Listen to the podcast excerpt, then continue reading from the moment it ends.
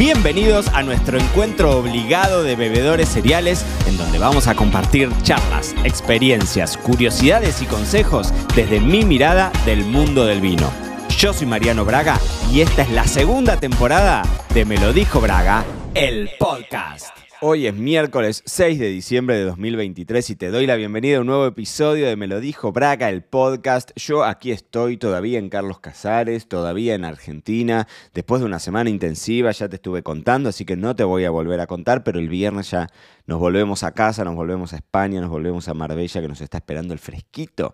Así que mm, hoy vamos a hablar de algo que no tiene nada que ver con esto. Hoy vamos a hablar de la famosa paradoja francesa, de un tema que yo no me quiero meter en un terreno áspero, es lo primero que te voy a decir y voy a hacer este disclaimer, voy a hacer este aviso, porque no me quiero meter a hablar de temas de salud. Ustedes habrán visto que en el podcast no solemos tocar mucho de este tema, el vino engorda. Hay temas que a mí me resultan como que me dan cierta idea porque claramente no soy un experto en la materia, digamos que bueno, mm, no soy muy experto en nada, pero el vino se me suele dar un poco mejor que la medicina. Entonces, cuando tenemos temas que tienen que ver con salud, yo medio que le escapo un poco. Pero el otro día me estaba leyendo, no sé mm, qué, nota estaba leyendo, y aparece la paradoja francesa. Y seguramente vos lo escuchaste en algún momento, o quizás, seguramente, ¿por qué no? No lo has escuchado en tu bendita vida. Entonces me parecía interesante traerlo a colación porque tiene que ver con algo de salud que justifica un poco a todos los bebedores cereales que podemos mm, beber felizmente y por lo menos prestarle el lado positivo, ver la mitad del vaso lleno y de eso se trata. Primero que nada, paradoja. Paradoja lo, busqué en el diccionario, porque digo, vamos a buscar tal cual. Dicho o hecho que parece contrario a la lógica. O sea, es como una suerte de ridiculez. Es como una paradoja, es como, a pesar de esto, de verdad esto es posible. De eso se trata la paradoja francesa. Y busqué un montón de información en distintos lugares. Y, mira lo que te digo, te lo voy a contar de acuerdo a Wikipedia. Así que no te me vengas encima, yo ya te dije que no era técnico, que es cierto que Wikipedia se le van siempre con, los tapones de punta porque dicen que no tiene información verídica y demás, pero la verdad es que leí en un montón de lugares de qué se trataba la paradoja francesa y me parecía que en el lugar en el que estaba más clarito, explicado y cortito era en Wikipedia, así que de la paradoja francesa, según Wikipedia, te lo quiero leer. Y te lo voy a leer así tal cual. Dice, paradoja francesa es el nombre de la supuesta paradoja nutricional que se da en Francia y que no encaja con una parte de la teoría nutricional mayormente establecida en la actualidad. En este país, o sea, en Francia, la incidencia de enfermedades cardiovasculares es mucho menor que en los Estados Unidos, aunque sigan una dieta mucho más rica en grasas saturadas.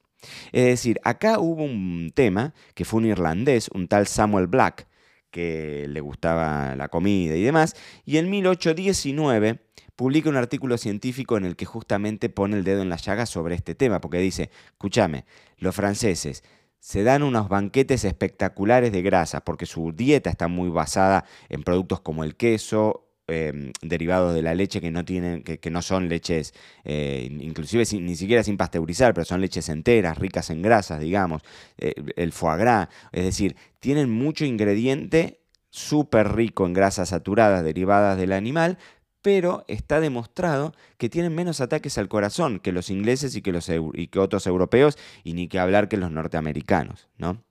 Entonces, en ese momento, este Samuel Black dice dentro de ese artículo que uno de los responsables de, digamos, que el, de que el francés tenga menos problemas cardiovasculares, teniendo en cuenta, a pesar de, por eso la paradoja, a pesar de su alimentación, está montado en el hecho de que consuman vino tinto. Entonces el tipo te dice, escúchame, el francés vive más tiempo a pesar de comer mayor cantidad de grasas saturadas, justamente porque de alguna manera la intervención del vino tinto como parte de la dieta mediterránea hace que se equilibren esos asuntos, ¿no?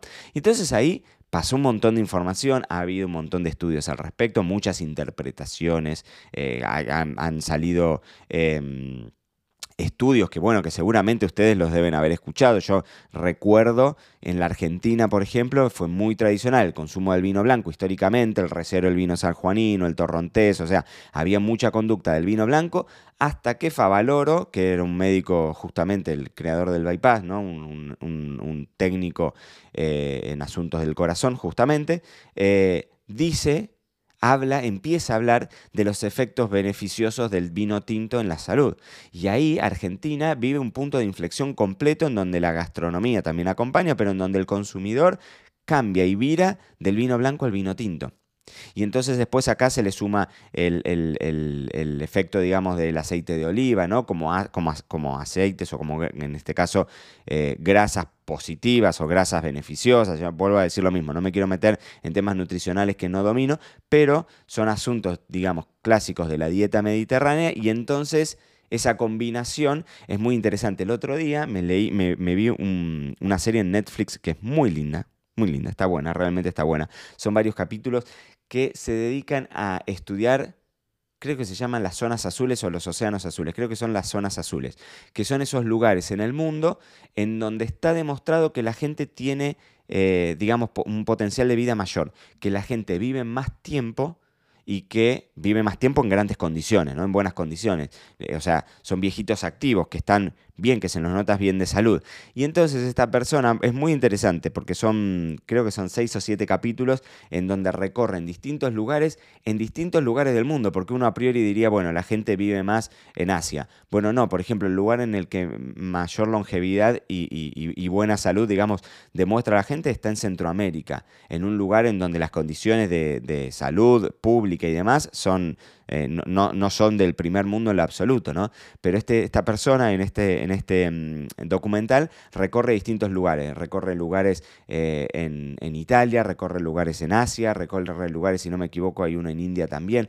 Y, y esta idea de ir recorriendo y viendo a ver qué los une a esas personas. Entonces se pone a conversar con personas de 100, 102, 103, 110 años que están activas, que van y vienen caminando a sus casas y que les dicen, bueno, qué cosas haces vos que no hacen otros. Y una de las conclusiones interesantes dentro de ese armado de la dieta tiene que ver con el vino. Tiene que ver con el vino. Creo que eso en Chipre, en una, de los documentales en Chipre, y hablan de, los vinos eh, chipriotas, ¿no? Pero bueno, a lo que me refiero es, siempre hablamos de un consumo moderado de alcohol. Y el consumo moderado es un tema eh, que ya acá tiene que ver un poco más con, con, la persona. Esto está demostrado que el hombre el consumo moderado del hombre es mayor que el consumo moderado de la mujer porque tiene, digamos, un metabolismo distinto para poder eh, absorber ese alcohol y, demandas nutricionales evidentemente distintas.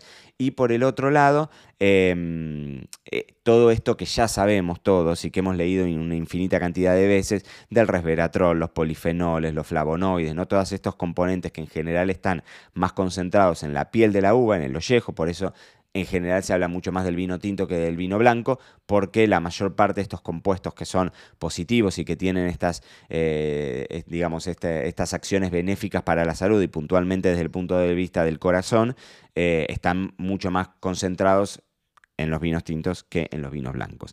Entonces, la paradoja francesa, vuelvo a decir lo mismo, siempre hablamos del consumo moderado, porque acá el consumo moderado que depende de la persona y demás, pero que varía entre dos y tres copas por día, que es un número relativamente alto para lo que son los estándares que, uno, que uno en general leía. Eh, Siempre hablamos de consumo moderado en el sentido de que si, te, si se te va la mano, este, o sea, recibís el efecto rebote y contrario. Y todo esto que te estoy diciendo es muy interesante porque hace un tiempito salieron unos estudios a hablar del riesgo que incluso un consumo moderado de vino, o sea, no nos estamos hablando de consumo más alto, sino que incluso un consumo moderado de vino pudiese tener una injerencia directa en algunos tipos de cáncer. Y eso sí fue un cimbronazo porque desde, desde hace años que la industria del vino siempre habla de los mm, efectos benéficos, ¿no?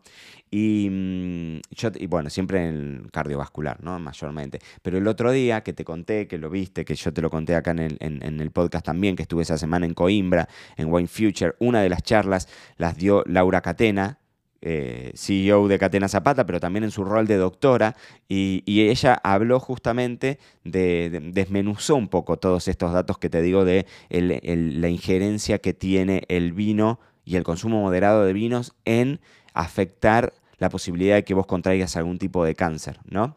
Em, y, desmenuzó un poco los datos, ¿no? Sobre todo con el impacto porcentual que podía, que podía llegar a tener. Repito lo mismo, es todo un tema, yo no me quiero meter en asuntos médicos, pero sí me parecía interesante hablarles de esta famosa paradoja francesa que está súper estudiada y que dice que paradójicamente podés tener el corazoncito más sano aún dándole duro a la mesa. Y esto fue todo por hoy. No te olvides suscribirte para no perderte nada y que sigamos construyendo juntos la mayor comunidad de bebedores cereales de habla hispana.